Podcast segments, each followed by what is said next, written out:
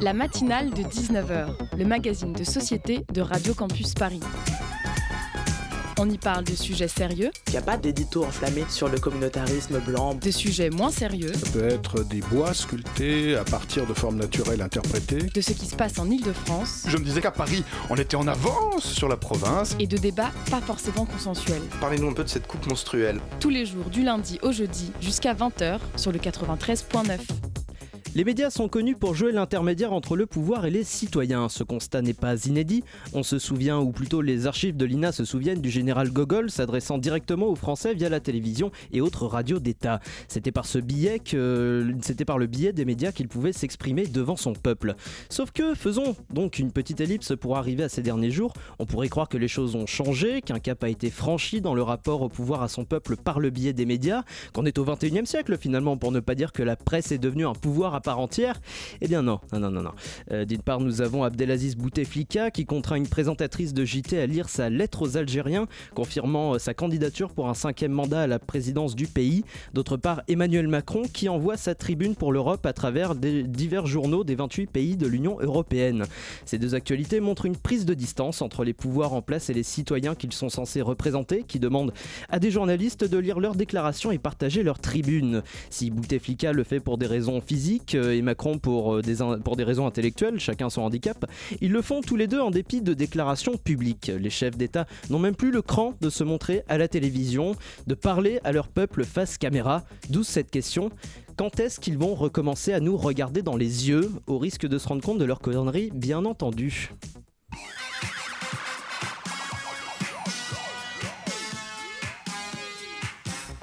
Bonsoir la francilienne. Au programme de cette matinale de 19h, les jeunes et l'écologie à l'heure de la mobilisation tous les vendredis pour le climat. On revient sur ce sujet dans un instant avec Com Gershig, administrateur de l'association Jeunes Ambassadeurs pour le climat, ainsi que Vincent Gay, animateur de l'espace écologie et société de l'association Attaque. En deuxième partie d'émission, on accueillera Abir Nour qui vient nous parler de Humans for Women, une ONG qui lutte pour la défense du droit des femmes, leur, autonomisation et leur empowerment. Et ce n'est pas tout, puisqu'aux alentours de 19h34, Lucas Aubry nous parlera de quelque chose qui sera certainement intéressant. Et à 19h54, Maxime Faciotti conclura cette émission avec une chronique qui sera certainement tout aussi intéressante finalement. C'est parti. En février, je suis en t-shirt et France. Je pense que c'est un signe de, pas, de quelque chose de pas normal. Regardez pas, rejoignez-nous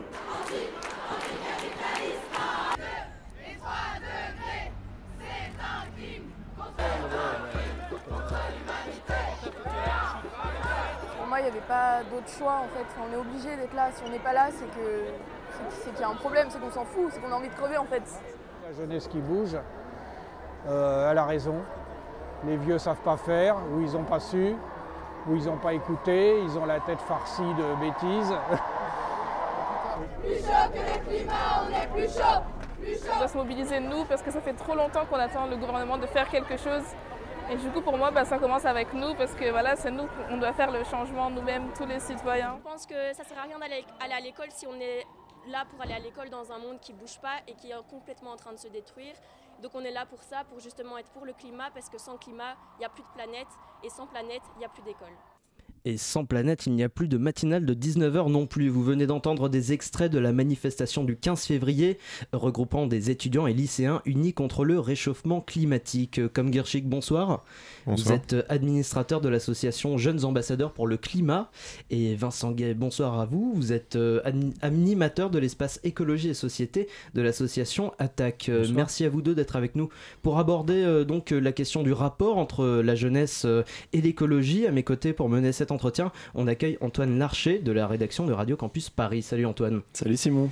Alors, euh, une première question, euh, peut-être euh, un peu candide. euh, pourquoi est-ce que c'est pourquoi est-ce que c'est à la jeunesse de se mobiliser contre le réchauffement climatique? Vincent Gay, peut-être? Alors, c'est à la jeunesse, mais c'est pas seulement à la jeunesse. Bon, déjà, effectivement, euh, on a peut-être rai- on a sans doute raison de penser que en fait les jeunes aujourd'hui vont être bien plus impactés que leurs parents et leurs grands-parents.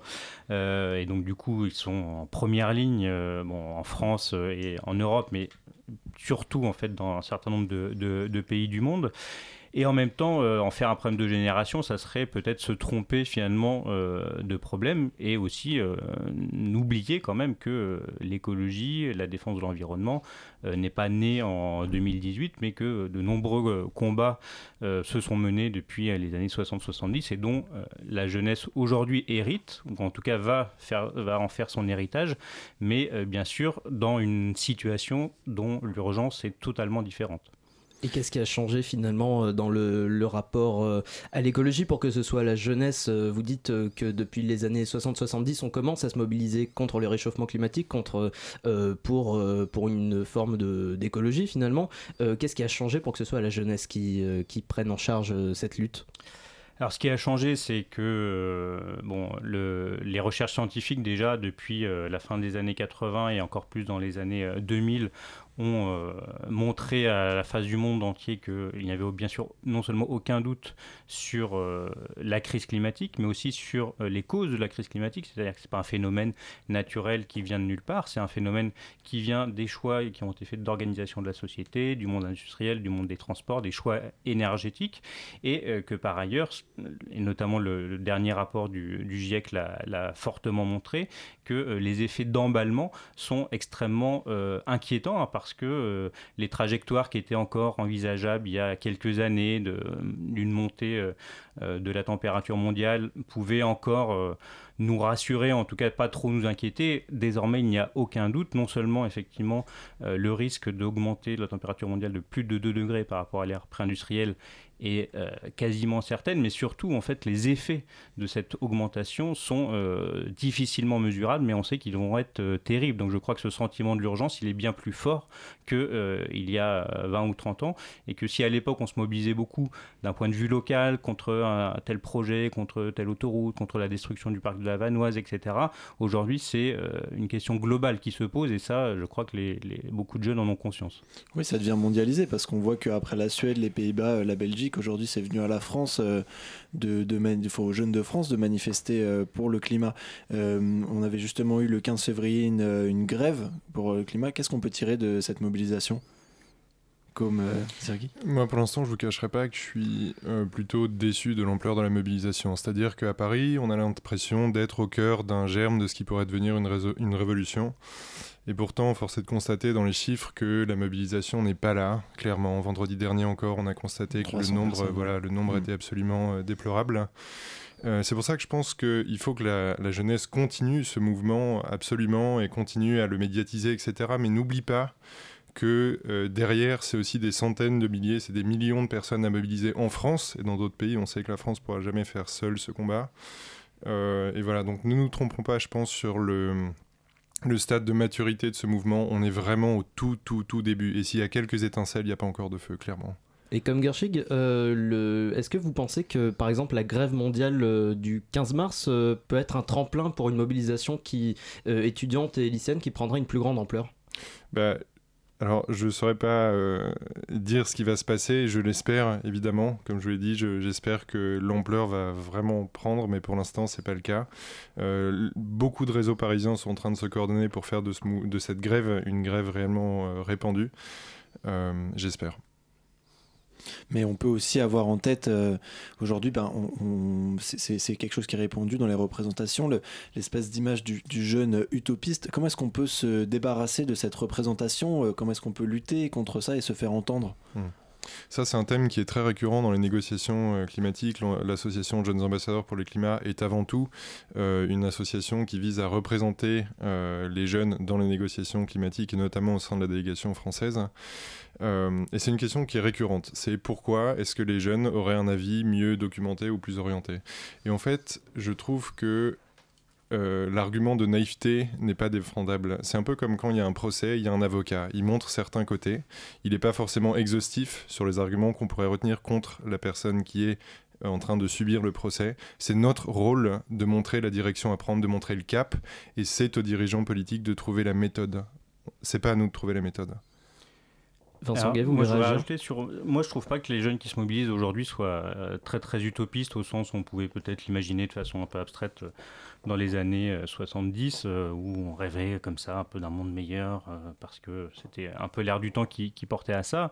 En réalité, ils sont très très réalistes, ils sont très inquiets et les utopistes, c'est c'est ceux qui nous gouvernent, c'est-à-dire ceux qui pensent que en reculant le moment de prendre des décisions ou en cherchant euh, des solutions techniques qui permettraient de continuer à émettre des gaz à effet de serre, on va s'en sortir. C'est ça les dangereux utopistes à, mon sens.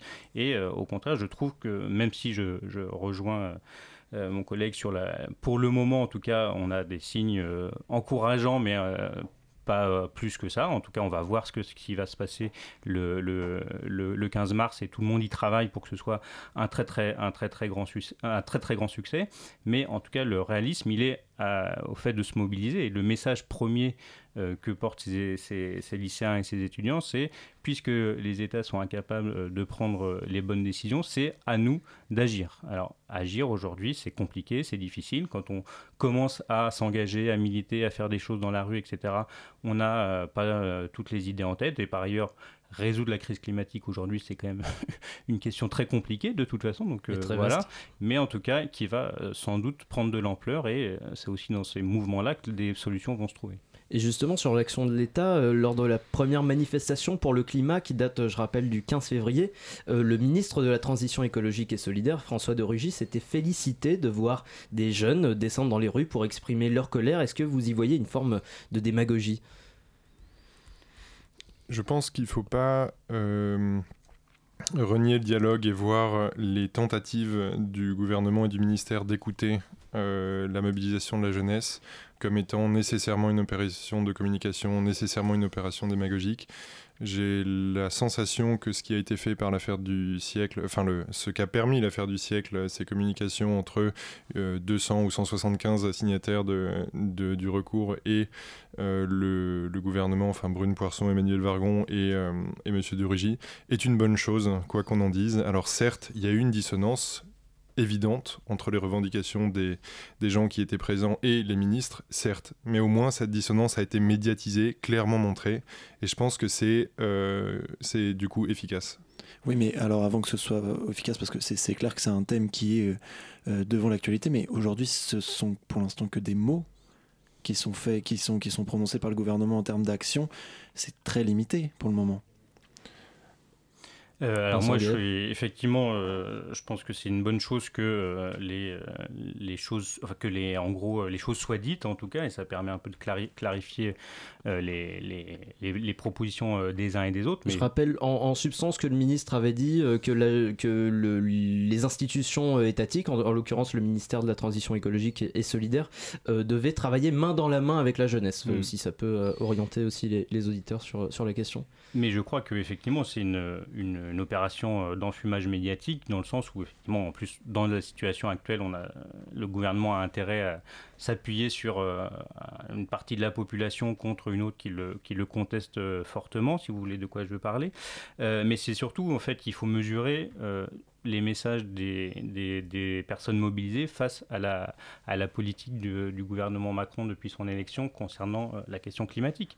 Les marches pour le climat, elles ont été fortement dynamisées à partir de la rentrée parce que euh, finalement le, la, Nicolas Hulot a affiché l'échec de sa, politique. François de Rugy n'a rien fait de plus depuis, voire euh, il a, il a fait empirer les choses, hein, et notamment sur une question importante sur euh, l'objectif de, enfin la fin des objectifs de réduction par quatre des, émissions de gaz à effet de serre du gouvernement français, remplacé par une espèce de, notion qui est très critiquée par des scientifiques, qui est euh, celle de la neutralité carbone. Et euh, ça, c'est un enjeu alors qui est passé un peu à l'as et qui n'est pas encore forcément officialisé, mais en tout cas qui est, qui est, qui est, qui est une question importante. Et donc je crois que d'une façon ou d'une autre, et l'affaire du siècle le montre aussi, hein, avec des exigences tout à fait raisonnables, des quelques mesures, etc. c'est une fin de non-recevoir pour le moment. Donc tout incite effectivement à continuer et à amplifier ces mobilisations. Vous vouliez réagir comme Gershig euh, Oui. Euh, euh, sur la notion d'enfumage médiatique, je pense que quelle que soit la volonté qui ait été celle du gouvernement en, décidant d'accueillir 175 signataires, il faut voir ce genre d'événement médiatique comme une opportunité pour montrer à l'intégralité de la population la dissonance qu'il y a entre les revendications des jeunes et l'actualité de de la gouvernance française en la matière. C'est important de montrer cette dissonance. Et si on n'arrête pas de euh, de, ne, de, ne, communiquer que par euh, moyens interposés, c'est-à-dire une tribune un jour à Libération faite par le gouvernement, le lendemain euh, une série de revendications faites par un agrégat d'ONG je pense que ça, on pourra continuer ce jeu de ping-pong pendant des années, et c'est pour ça que j'approuve en fait ce genre de rencontre très transparente, peut-être euh, un peu euh, manipulée, voilà, peut-être un peu orchestrée, mais il se trouve que les vidéos sont en ligne, toutes disponibles. On peut voir les réactions des ministres aux revendications, et je trouve ça bien mieux, ce genre de pratique, que les que lorsque l'Elysée, par exemple, accueille de façon tout à fait confidentielle, sans que rien ne sorte, la jeune suédoise Greta Thunberg ou euh, euh, des youtubeurs ou autres, ça me déplaît énormément parce que ça n'est absolument pas transparent. Or là, euh, cet événement, encore une fois organisé par M. de Rugy, était transparent. Eh bien, vous restez avec nous comme Gershig et Vincent Gay. On continue de parler du rapport entre les jeunes et l'écologie. Après cette pause musicale, vous écoutez la matinale de 19h.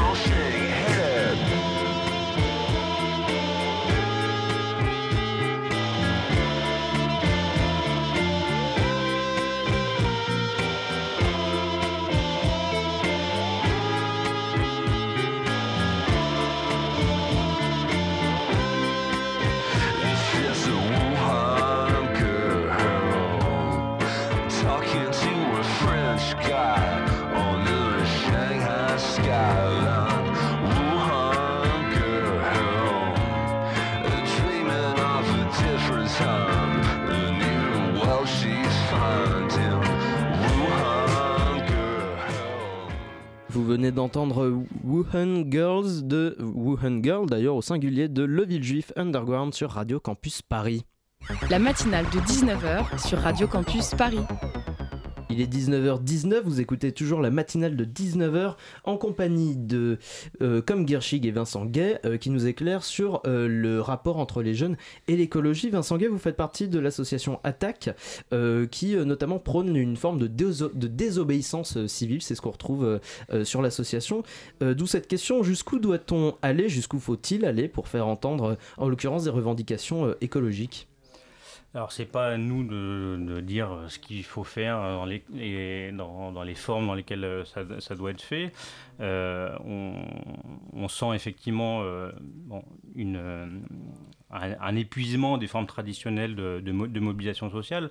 Moi, ma position, c'est que, bien sûr, il y a bon, un principe intangible qui est le respect des personnes, notamment, bien sûr, la, possibilité des violences physiques euh, contre les personnes. Et après, il faut arriver, effectivement, surtout à permettre que un mouvement euh, massif se, se, construise et qui puisse permettre de regrouper très largement, c'est-à-dire qui puisse permettre de regrouper cas d'associer plus ou moins des gens qui vont euh, vouloir faire de la désobéissance civile. Par exemple, un exemple très récent euh, des gens qui ont, euh, qui ont kidnappé des photographies d'Emmanuel Macron dans des mairies et qui sont attaqués en justice pour ça.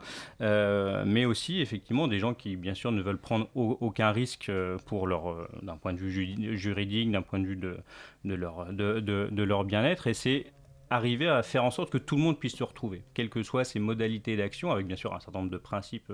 Et c'est ça qui est aujourd'hui euh, aussi en, questionnement. Nous, ne veut pas euh, poser d'interdit, mais bien sûr, il y a un certain nombre de choses qui sont, euh, qui sont inacceptables, et aussi parce que le mouvement pour le climat, c'est aussi un mouvement pour la justice climatique, c'est-à-dire qui va se battre euh, pour l'égalité, contre le racisme, contre le sexisme, non pas parce que ça serait des questions annexes, mais parce que aussi c'est au cœur de la question climatique. C'est-à-dire que à l'échelle internationale, c'est aussi euh, les peuples du Sud, les peuples anciennement colonisés qui subissent le plus euh, les, les, catastrophes climatiques. Et nous, ce qu'on dit, c'est que d'un point de vue d'une vision internationale, c'est aussi cette réparation-là à laquelle il faut s'atteler. Il y a une solidarité qui doit se créer. Voilà. Oui, c'est, on peut voir qu'il y a toute une sorte de convergence des luttes, si on peut dire, en tout cas des, des, causes, parce que dans, justement parmi les jeunes qui ont manifesté, on pouvait entendre certains clamer des slogans euh, anticapitalistes. Est-ce que pour vous, euh, la, lutte, euh, contre, la, lutte contre le dérèglement climatique doit aussi passer par une refonte du système dans son ensemble, notamment économique bah, Pour nous, c'est clair, c'est que la question, autant un certain nombre de problèmes sociaux peuvent se régler euh, sans remettre en cause les fondamentaux du système, y compris la question euh, de la fiscalité ou la question d'une augmentation de salaire ou la question euh, de la défense d'un service public, qui sont des choses très très importantes, hein, mais qui peuvent en gros se régler au sein du système. Autant la question climatique, ça touche la question des transports, la question agricole, la question de l'industrie, la question du logement, la question de l'organisation du territoire, la question même de quel est le, choix énergétique fondamental pour faire marcher ce système. Donc forcément, si on veut réduire de 80% les émissions de gaz à effet de serre, euh, il faudra des changements structurels. Lesquels, c'est encore flou, bien entendu, mais en tout cas, euh, ce ne sera pas uniquement l'addition de bonnes mesures vertueuses. À un moment donné, il va falloir euh, que, effectivement, un certain nombre de choses soient modifiées en profondeur. Et justement, en opposition euh, aux militants, aux manifestants qui euh, prônent euh, une refonte du système, quel est votre regard sur ceux qui nient ou euphémisent l'impact des entreprises, de l'industrie dans ce bouleversement climatique, mais qui défilent malgré tout pour le climat? Est-ce que ces points de vue sont compatibles avec une lutte écologique? Comme Hirschig, vous voulez répondre? Euh, oui, je voulais en fait répondre à la question précédente, euh, notamment mm, par rapport à la tribune qui est sortie ce matin euh, par Nicolas Hulot et, Laurent Berger. Je pense que ça incarne véritablement le tournant qu'on est en train de prendre, qui est la fusion des mobilisations écologiques et sociales. Enfin, la fusion, ça fait très longtemps que ça se trame, mais pour une fois, je trouve que c'est un texte qui est clair. Il y a 66 propositions, elles sont plus d'ordre, enfin, ce sont plus des objectifs que des, que des chemins pour y arriver. Euh, dans leur grande majorité, mais je trouve ça rassurant de voir qu'un accord euh, a été trouvé. On, voyait déjà arriver cette, euh, convergence depuis le, enfin, quelques semaines après le début du mouvement des Gilets jaunes, et je trouve, ça très, je trouve que c'est une excellente nouvelle. Et euh, est-ce que ce sont des, euh, des, questions que vous posez notamment euh, à travers l'association Jeunes Ambassadeurs pour le Climat, comme Gershig, votre association, dont vous êtes l'ambassadeur, qui organise diverses conférences au sein d'établissements scolaires du primaire, peut-être du collège au, supérieur plutôt Ouais, du collège au, supérieur, c'est ça. oui, c'est une question qu'on aborde en permanence, notamment parce que on fait généralement une conférence qui est suivie d'un débat avec, avec la salle et très souvent, quand on est face à des étudiants du supérieur, une, une question revient, et c'est systématique. C'est comment avoir un travail qui a un sens. Et je trouve que cette question, elle est toute simple, et en fait, elle montre la recherche de sens qu'on a tous, toutes nos générations qui sont en train d'arriver sur le marché du travail et qui ne veulent pas sacrifier leurs idéaux écologiques, qui sont des idéaux, enfin qui sont des valeurs écologiques, euh, sur l'autel de euh, la vie normale, le salaire et toutes les contraintes que ça implique. Euh, donc je pense qu'il y a une réflexion profonde à avoir hein, aussi sur cette question du premier emploi, de l'intégration du marché du travail pour les nouvelles générations. Mais aujourd'hui, du coup, vous, faites ces campagnes de sensibilisation dans les écoles, mais est-ce que finalement euh, l'impact il se fait aussi par les entreprises? Est-ce que ce serait pas aussi dans les entreprises qu'il faudrait euh, sensibiliser? Oui, alors on le fait. Euh, on, a, on est déjà intervenu dans des cabinets de conseil et bientôt on va intervenir à Google. voilà, on considère que c'est aussi important d'intervenir dans ces cercles-là parce que ce sont des gens qui sont parfois déjà convaincus et très au fait de la question, et parfois qui ignorent totalement le problème. Euh, donc oui, on s'attelle aussi à cette question. Ça, c'est, ce sont des choses que vous retrouvez souvent, des gens qui ne, qui ne se rendent pas compte de la portée euh, de, euh, de leur travail sur, sur l'environnement, notamment dans les entreprises dans lesquelles vous avez pu vous rendre? C'est, c'est pas très fréquent, et en fait, le, problème, le problème serait moins grave si c'était le cas. Pour moi, le plus grave, c'est les personnes qui sont conscientes du problème, mais pas de son ampleur parce que souvent c'est des personnes qui du coup ne, lisent plus les, les nouvelles à ce sujet, ne se documentent plus sur la question et ne comprennent pas qu'il y a un changement réellement d'échelle du problème. On en parlait tout à l'heure, il y a 40 ans, on n'avait pas idée euh, de ce type d'échelle. Il y avait le Club de Rome qui montrait euh, des courbes de croissance exponentielle de divers indicateurs euh, bien connus maintenant, mais on n'avait pas encore une certitude absolue sur euh, l'évolution du problème. Maintenant, il n'y a plus aucun doute. Le dernier rapport spécial du GIEC publié en automne dernier le montre. On a 12 ans pour agir. Et c'est, il faut le comprendre, ça, que c'est une urgence absolue. Et oui, il faut agir à, l'échelle mondiale parce que cette mobilisation de la jeunesse pour le, pour le climat, euh, elle se fait à l'international. Est-ce que pour vous, euh, créer un mouvement mondial, ce serait le seul moyen de faire réagir les institutions politiques, économiques sur leurs responsabilités dans le réchauffement climatique? Euh, si c'est la seule solution, je ne sais pas. Si ce serait une partie de la solution, oui, je le, pense. Euh, je pense que c'est encourageant de voir ce mouvement européen. J'espère qu'il va prendre, qu'il va s'emballer et qu'il va se diffuser. Euh, j'ai été auparavant, et je suis toujours un peu actif dans une association qui s'appelle Climate et qui a des branches sur d'autres continents. Et j'espère que, notamment via ces branches-là, on va arriver à, diffuser ce, ce, mouvement de mobilisation de la jeunesse. Oui. Gay, vous voulez réagir à, euh, Oui, ça sur deux, sur deux choses. Sur, la, alors, sur la, dernière question, le, le, mouvement mondial, bien sûr, euh, bon, ATTAC est une association qui a été dans les piliers euh, des grandes heures de l'altermondialisme dans les années 90 et 2000, donc toute une pratique internationale, des forums sociaux, des liens, des campagnes internationales mouvement mondial qui s'est un peu effectivement euh, euh, aminci, on va dire, euh, ou affaibli. Et nous, notre, notre espoir et notre perspective, et ce pourquoi on essaye de, de, militer, c'est qu'effectivement, autour de la question climatique et de la mobilisation de la jeunesse, on arrive à refonder ce, un mouvement de cette ampleur qui, bon, dont le slogan unifiant était un autre monde est possible, sans, avec, ensuite tout le monde ne mettait pas forcément la même approche derrière cet autre monde possible, mais en tout cas, il y a euh, véritablement besoin de ça, aussi parce que donc, le, climat est une, est une cause mondiale. Sur les entreprises, pour revenir à, votre question précédente, effectivement, comme comme moi je ne pense pas que les, directions d'entreprise soient, euh, ne lisent pas les journaux et soient pas au courant de, de, de, de ce qui se passe.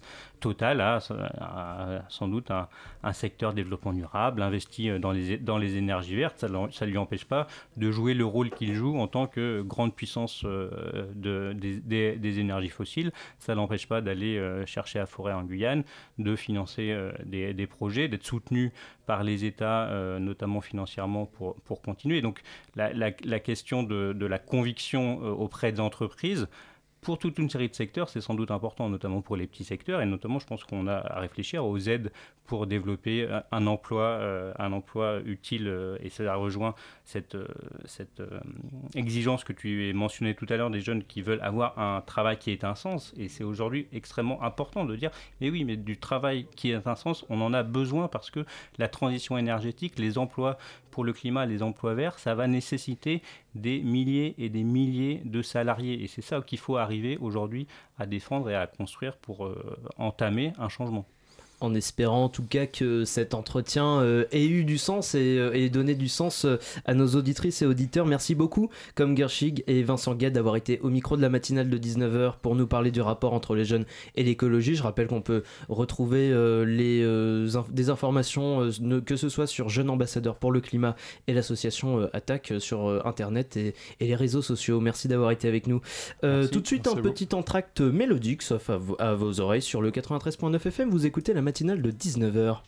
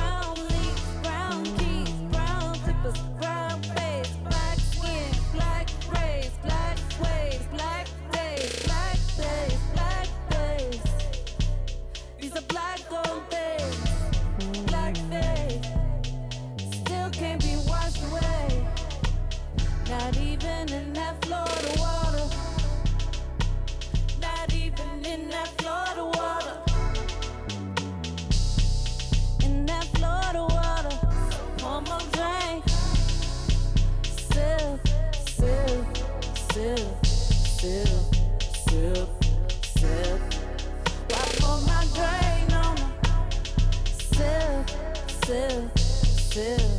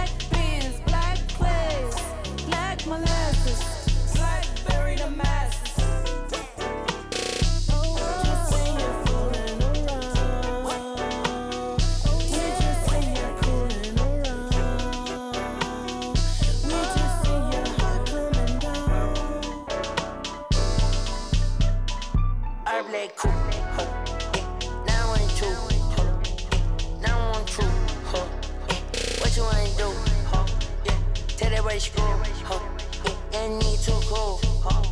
Young nigga big room, huh, yeah. Smoking that dope that is yeah. I get that chopper that dump. I know my diamond with lumps, I know my diamond with lumps, I get that cake out of bunch, I'm in that lead, bitch, I'm pumped. Hold up, the bitch up, bring her home. Young nigga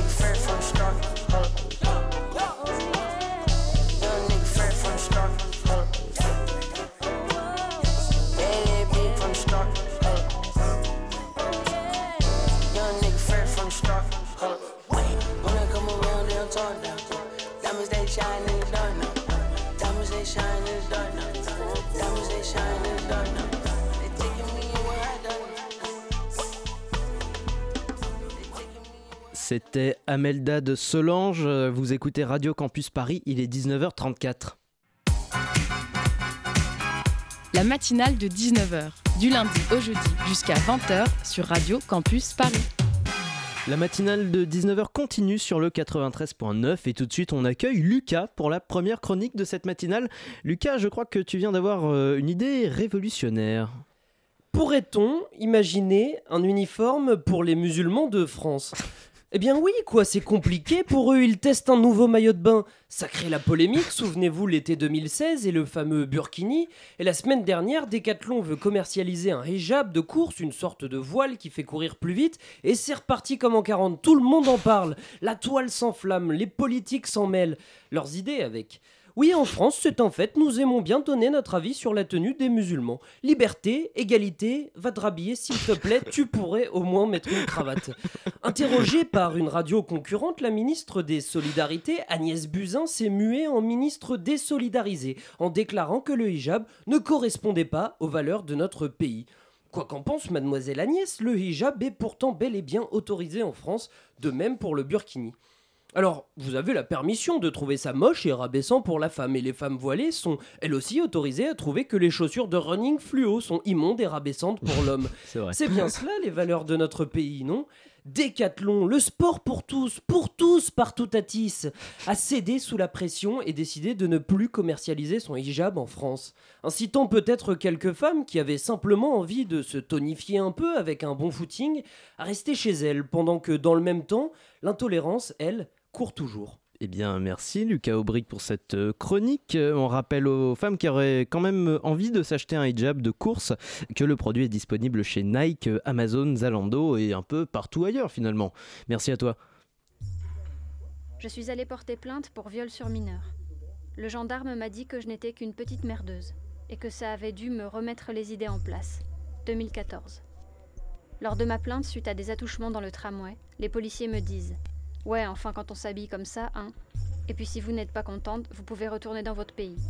2017. Violé en bas de chez moi, leur collègue, chargé de prendre ma déposition, m'explique qu'il va devoir me prendre en photo. C'est pas pour ma collection perso, hein, même si vraiment tu es charmante. 2014. Lors d'un dépôt de plainte pour viol sur mineur, après de nombreuses questions, le policier m'explique que je ne suis pas venue avec le sperme entre les jambes et qu'on ne sait pas si je l'avais aguiché. 1987. Vous voulez vraiment porter plainte? Vous ne trouvez pas ça litigieux d'inviter un garçon chez vous dans cette tenue? Bon, pour les portraits robots, ils étaient noirs ou arabes? 2013. C'est juste une branlette. Votre fille se comporte comme une pute. 2018. Elle a été violée à 7 heures et elle vient que 10 heures après. Qu'est-ce qu'elle a fait toute la journée? J'y crois pas. Mais vous étiez consentant? Vous étiez en jupe? Et vous ne l'avez pas un peu cherché, non? Allez tenter de vous reconstruire. Voilà, on se marre dans cette émission. Vous venez d'entendre un extrait du 11e épisode d'un podcast à soi qui retranscrit euh, des violences de policiers faites à des femmes ayant porté plainte pour agression sexuelle. Euh, Abir Nour, bonsoir. Bonsoir. Vous êtes euh, vice-présidente euh, de, de Humans for Women, une ONG qui lutte pour la défense du droit des femmes, leur autonomisation et leur empowerment. Et vous êtes aussi en charge de la mise en place et du développement des cours de français au sein de cette association. Oui, Merci d'être avec nous pour parler de l'association. Donc avec moi pour mener cet entretien, Gloria Fataki de la rédaction de Radio Campus Paris. Salut Gloria. Salut. Alors une première question, on vient d'écouter euh, donc des témoignages euh, de femmes qui ont porté plainte euh, pour agression sexuelle. Ce sont des, des, des cas auxquels vous avez souvent affaire par le biais de l'association? Pas tellement en fait. On a, on a différents projets, mais pour le moment, on n'a pas encore, euh, on va dire, une cellule d'écoute pour les femmes victimes d'agressions sexuelles ou de viols. Euh, mais c'est ce qu'on essaie euh, de mettre en place, peut-être cette année ou l'année prochaine, euh, au sein de l'université, vu que c'est une association étudiante de Paris 1. Du coup, Portée en voilà. Sorbonne. Voilà, pour, exactement. pour la précision. Oui. Et euh, donc on va revenir au présent finalement avec, Oui. euh, avec l'association. Euh, dans quel contexte avez-vous décidé de la créer? Alors, je ne l'ai pas créé, mais c'est la présidente Zoé Paris qui l'a mis en place euh, fin 2014. Et euh, on faisait partie de la même promo. Du coup, euh, ben, elle m'en a parlé et je l'ai assez rapidement rejoint. Elle l'a créé parce qu'il n'y avait aucune association féministe au sein donc, de la Sorbonne, à Paris 1, donc en 2014. Et euh, donc, on- elle a jugé que c'était, elle et donc l'ancienne vice-présidente ont jugé que c'était vraiment très important d'avoir euh, d'avoir une euh, de, de, de- de porter la voix en fait de, différentes femmes et de lutter pour pour leurs droits et pour l'égalité des genres et l'égalité entre les différentes femmes. Ok, super. Merci pour ce rappel de contexte. Autre question, quelles actions menez-vous? Et quelles sont les causes que vous défendez également? Alors les actions, donc euh, on fait beaucoup de sensibilisation, on organise euh, euh, régulièrement des conférences, on a un blog aussi sur lequel on publie pas mal d'articles et on a aussi quatre gros projets. Donc on donne des cours de français aux familles et aux femmes exilées, donc tous les dimanches à Paris. On a aussi mis en place une permanence juridique pour ces apprenantes et on organise aussi des sorties culturelles avec elles. On a ensuite euh, créé une bibliothèque féministe participative qui est à la MIE à Bastille, au rez-de-chaussée ici, Euh, et euh, qui, donc, qui est une bibliothèque accessible à toutes et à tous. On peut emprunter des bouquins donc, comme on veut. Et On on, va y organise revenir dans aussi- un instant, Ok, oui. d'accord. On organise du coup aussi autour de cette bibliothèque un café débat par mois qui porte donc sur une thématique donc liée au féminisme, à l'égalité des genres. Et autour d'un livre aussi de la bibliothèque, on invite les autrices euh, et d'autres expertes euh, des thématiques. Et on a aussi deux projets euh, avec des jeunes. Donc on a le projet du Collège de l'égalité, qui, est, qui consiste en l'organisation de sorties thématiques dans Paris avec un groupe de collégiens d'un collège de- d'Aubervilliers euh, pour les sensibiliser aux questions d'égalité des genres. Et on a aussi mis récemment en place un projet avec euh, donc le projet du foyer de la sororité avec un, foyer de l'aide sociale à l'enfance. Euh, et euh, on fait de l'aide de devoir, on fait de l'accompagnement, de l'aide à l'orientation, et on organise aussi des projections, euh, débats et d'autres sorties pour les sensibiliser aussi à l'égalité des genres et pour euh, donc de lutte contre les discriminations. Alors, euh, le, vous prenez euh, donc à travers Humans for Women une lutte pour la défense des droits des femmes euh, qui s'adresse particulièrement à celles, comme vous le disiez dans votre démonstration et aussi en citant le, le site internet, les, des femmes en situation de vulnérabilité. quelles sont généralement les situations auxquelles vous avez affaire? Donc euh, généralement, c'est euh, on accompagne donc des femmes exilées. Euh, donc euh, qu'elles soient demandeuses d'asile, euh, qu'elles aient obtenu le statut de réfugié, enfin il y a différentes cas de figure juridiques on va dire. Euh, mais euh, donc ça c'est principalement avec les cours de français et les sorties culturelles. Mais on organise par exemple la semaine prochaine une récolte de produits d'hygiène pour les femmes en situation de grande précarité, donc les femmes exilées qu'on accompagne, mais aussi les femmes SDF. Et c'est une, c'est une collecte qu'on va organiser avec des filles du foyer de la sororité, justement, des jeunes qui en fait nous ont fait la demande, qui veulent faire des maraudes donc auprès des femmes euh, SDF. Et justement, euh, donc vous prenez euh, en charge des femmes exilées, des femmes SDF. euh, Est-ce que euh, pour que vous les preniez en charge, c'est aussi parce qu'elles sont un peu à l'écart éventuellement du débat public par rapport euh, à tout ce qui tourne autour euh, de l'égalité salariale, euh, du mouvement MeToo, ces choses-là? Bah, complètement. Enfin, pour les femmes exilées, par exemple, elles sont totalement effacées de ce discours ou même d'autres, de, tous les discours publics, on va dire. On parle d'elles, mais on les entend jamais parler. Euh, et euh, euh, c'est aussi dû à la barrière de la langue. Donc c'est pour ça qu'on a décidé de mettre en place ces cours de français, puisque nous, au début, on était bénévoles dans d'autres associations et on voyait qu'il y avait euh, donc euh, 99% d'hommes et euh, que les hommes ne venaient pas, les femmes pardon, ne venaient pas parce qu'elles se sentaient pas à l'aise ou parce qu'elles avaient des enfants et que personne euh, ne pouvait s'en occuper euh, pendant l'heure du cours. Donc déjà la- l'accès à la langue, déjà je pense que ça permet aussi de, le- de, de- de leur donner un accès aussi au débat public et, euh, et euh, de, les, de, de les sortir un peu de leur isolement. Ok, très bien. Donc vous confirmez que donner ces cours de français, euh, c'est une manière de leur donner la parole en fait à ces femmes-là pour qu'elles puissent s'exprimer en toutes circonstances. Ah, complètement, oui, complètement. Parce qu'en fait, l'idée, c'est de pas. Enfin, ces femmes-là sont, sont très autonomes. hein. Elles nous ont pas attendu aussi pour, euh, pour commencer à apprendre le français, pour, euh, pour faire toutes leurs démarches. Donc, euh, c'est vraiment l'idée de, de, pouvoir leur donner, un- de, les accompagner un peu, enfin, de, de les soutenir dans leur démarche d'apprentissage du français, de- dans la- leur démarche administrative, juridique, professionnelle. En, en résumé, favoriser leur inclusion en France. Exactement. Mm. Et euh, aussi, est-ce que donner des cours de français, c'est une manière euh, de redéfinir la langue, de la rendre plus inclusive peut-être? Euh, oui, je dirais. C'est des oui. questions que vous vous posez euh, à travers les cours de français Oui, euh, oui. que vous donnez? Oui, c'est des questions qu'on se pose euh, en tant que bénévole d'abord, puisque les, euh, donc les professeurs euh, euh, donc qui enseignent sont toutes euh, et tous des bénévoles. Et donc, c'est des questions qu'on se pose euh, en s'engageant en fait en tant que bénévole euh, euh, pour.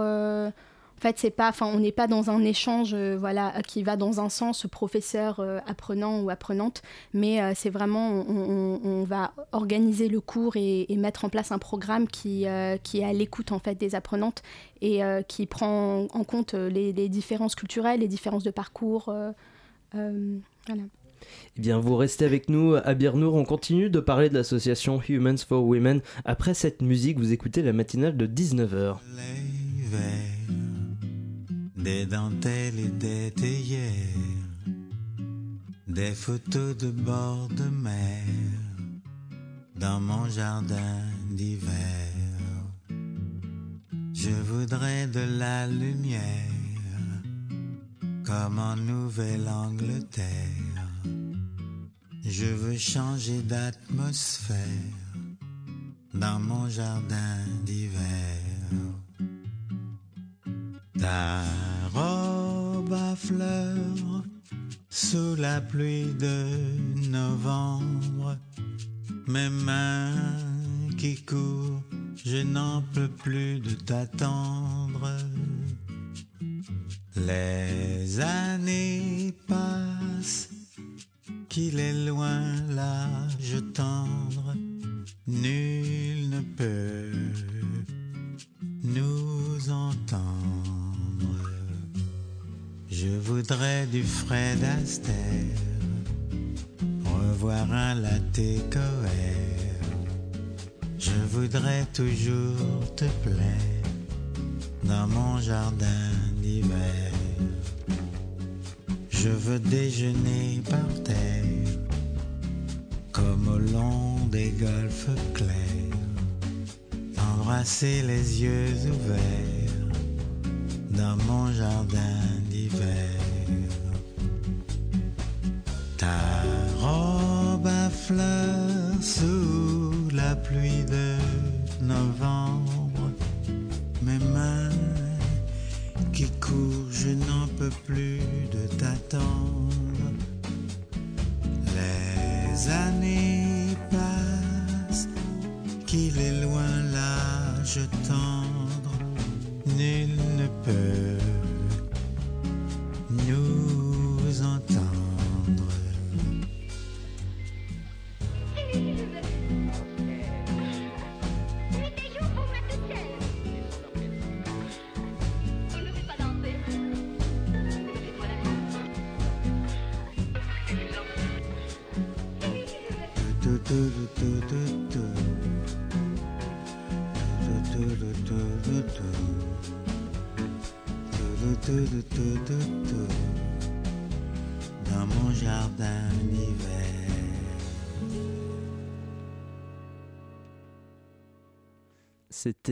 C'était Jardin d'hiver d'Henri Salvador sur Radio Campus Paris. La matinale de 19h sur Radio Campus Paris. Nous sommes toujours en direct, il est 19h47, euh, nous sommes en compagnie d'Abir Nour, vice-présidente de l'ONG Humans for Women. Euh, ça va toujours euh, Oui, très bien. Euh, vous proposez euh, donc euh, avec euh, votre association euh, des sorties culturelles euh, à vos élèves, que ce soit, on le disait avant la pause musicale, des femmes euh, SDF ou des femmes euh, exilées. Euh, Qu'est-ce que ça leur apporte, euh, vous qui êtes euh, euh, vice-présidente de l'association? Qu'est-ce que vous voyez comme, euh, comme apport sur, euh, sur ces élèves? Mhm. Alors comme je disais tout à l'heure, euh, les femmes exilées qu'on accompagne, elles sont euh, pour la plupart euh, donc seules, isolées ou avec leurs enfants, donc vraiment isolées en fait. Donc déjà ça leur permet un peu de sortir aussi de leur quotidien, donc la demande d'asile, les problèmes médicaux, enfin voilà.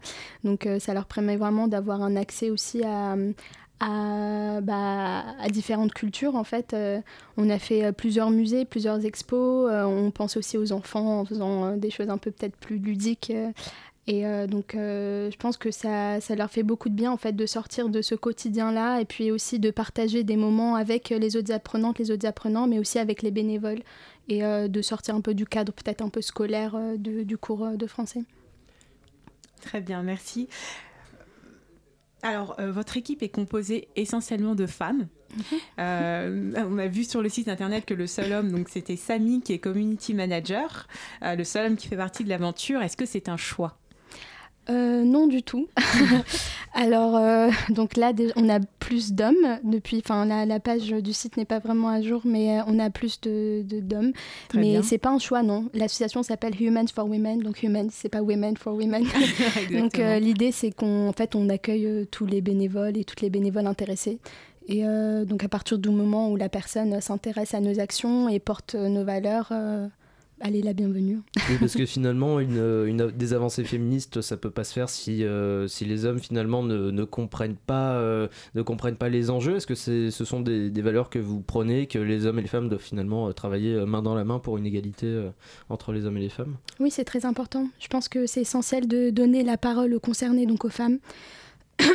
Mais après, euh, oui, il faut, il faut que les hommes euh, soient, dans, le, dans le débat, participent au débat et qu'ils soient, qu'ils se sentent aussi concernés, puisque c'est pas euh, les questions qu'on aborde ne concernent pas que les femmes.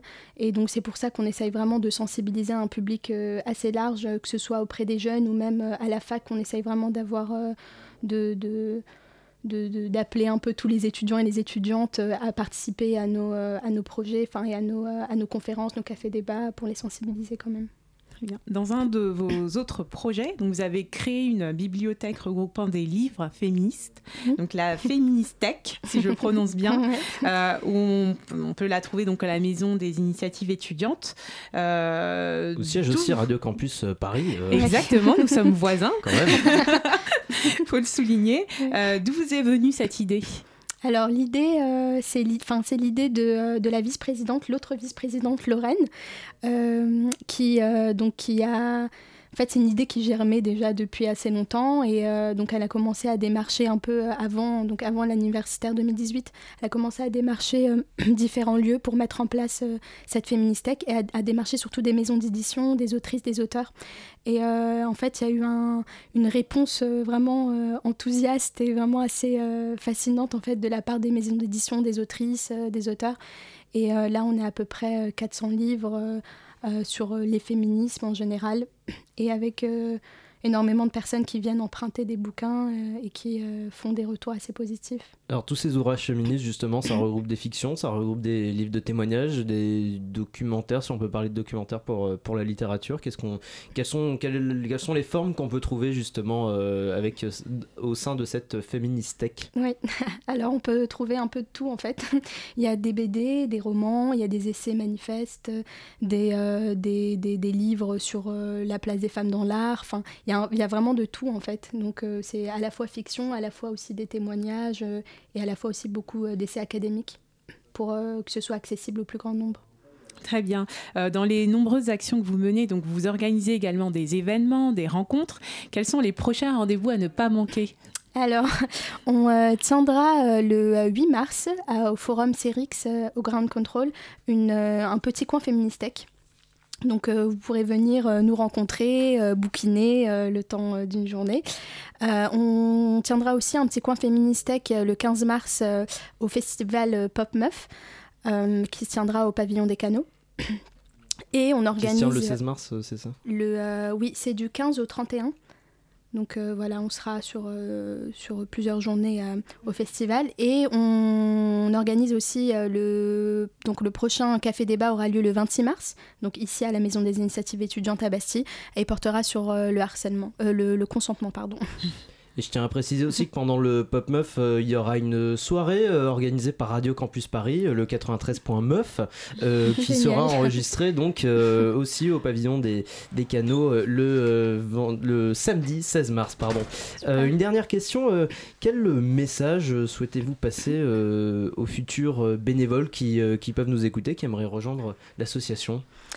Alors, euh, donc je vous invite, euh, on recherche des bénévoles, je vous invite à, rejoindre l'association euh, si donc toutes les questions, toutes les problématiques féministes vous tiennent à cœur, si vous avez envie de vous engager sur le long terme pour une cause vraiment importante. Enfin, l'idée c'est que nous on veut vraiment faire du concret, on va être, enfin, nos projets voilà c'est du concret c'est très important, oui, les discours euh, voilà, féministes, etc. Mais euh, euh, venir en aide et soutenir des, les femmes en situation de précarité, ça doit aussi passer par des actions concrètes. Donc, si c'est aussi votre, si vous portez aussi vos- ces idées-là, donc on vous invite à, à rejoindre l'association. Eh bien, euh, le message est passé. Merci beaucoup à Birnour d'avoir été au micro de la matinale. Euh, Pour rappel, on peut retrouver des informations sur, sur, euh, Humans for Women sur le site humansforwomen.org euh, et vous pouvez bien sûr consulter les ouvrages, notamment de la Féministech à la Maison des Initiatives étudiantes, 50 rue des Tournelles à la capitale. Merci beaucoup. Merci. La matinale de 19h, du lundi au jeudi jusqu'à 20h sur Radio Campus Paris. Il est 19h54 et tout de suite, il est pile à l'heure, l'immense, le magnifique Maxime Faciotti Je vous en prie, Simon, arrêtez, vous me gênez. Restons simples. Alors, loin de moi l'idée de critiquer la ligne éditoriale de votre émission, Simon, surtout à 19h54. Ceci étant, il ne me semble pas inopportun d'interroger la pertinence d'aborder la Journée internationale de la femme aujourd'hui. Et pourquoi? Parce que. Parce que? Quoi Pourquoi Parce que? Parce que pourquoi? Euh, bah, bah oui, bien sûr. Cher Oui. Simon, rappelez-moi le jour de la journée internationale du droit des femmes. Le 8 mars Précisément, Simon, et quel jour sommes-nous? Le 5 mars. En effet, Simon, il n'y a pas quelque chose qui vous chiffonne dans les deux réponses que vous avez données? Eh bien. Eh bien, si Vous êtes en avance. Vous êtes en avance, Simon, et permettez-moi de vous demander pour quelle raison n'avez-vous pas consacré cette émission à la journée mondiale célébrée le 5 mars 1 parce qu'il n'y en a pas, certes. Mais vous auriez pu, quitte à être en avance, fouiller un petit peu plus loin. Savez-vous de quoi le 11 mars est-elle la journée internationale, Simon? Hein Alors J'attends. Pourquoi vous répondez pas? Parce que vous ne m'avez pas écrit de texte à cet endroit. Ah oui, très juste. Bref, c'est la journée internationale de la plomberie. La plomberie. Eh oui, Simon, la plomberie. Et est-ce qu'on en parle du droit des canalisations? Pourquoi passe-t-on sous silence la vie difficile de ces pommes douches spoliées? Savez-vous ce que ressent un robinet qui, persuadé de finir dans la salle de bain privative d'une suite royale d'un palace 5 étoiles, se retrouve fixé à un bidet Oui, Simon, un bidet La voilà la vérité toute nue. Oh, elle est pas belle à voir, hein Et puis le mot bidet vous gêne, j'imagine Bidet, bidet, bidet, bidet, bidet, bidet, bidet, bidet, bidet, bidet, bidet. Eh bien, c'est la réalité, Ça Simon. passer, Des Maxime. milliers de robinets passent leur vie sur des bidets. Et je ne parle pas des robinets d'eau chaude. Tapés à longueur de journée parce que l'eau chaude met du temps à venir. Ils n'ont pas le droit à du respect, eux, hein Et les joints d'étanchéité, on en parle du scandale des joints d'étanchéité tout blancs qu'on jette une fois qu'ils sont devenus tout noirs, hein? Oui, d'accord. euh, mais la journée internationale du droit euh, international me semble plus important, non? Le, la journée internationale du droit des femmes vous semble plus important? Vraiment? Vous trouvez ça plus important de parler du 8 mars? Cette journée où on se farcit les pubs à la sauce. Et dites-lui que vous l'aimez, Interflora fait moins 20% sur les gardénias parce qu'une femme aime ses attentions? Et je ne parle pas des soldes sur les fers à repasser, ou encore les merveilleux statuts Facebook de Kevin Pichon, ce camarade de classe que vous n'avez pas revu depuis le collège et qui partage sur le mur de sa femme Jennifer, qui était déjà sa petite copine à l'époque. Bonne journée, my pretty girl, je t'aime tellement et tu es tellement merveilleuse que pour moi, il y a 365 journées de la femme. Ah, merci mon amour, tu es la plus belle chose qui me soit arrivée. Commente Jennifer. Ah, vous êtes trop mignons tous les deux. Recommande la meilleure amie de Jennifer. Des bisous au loulou.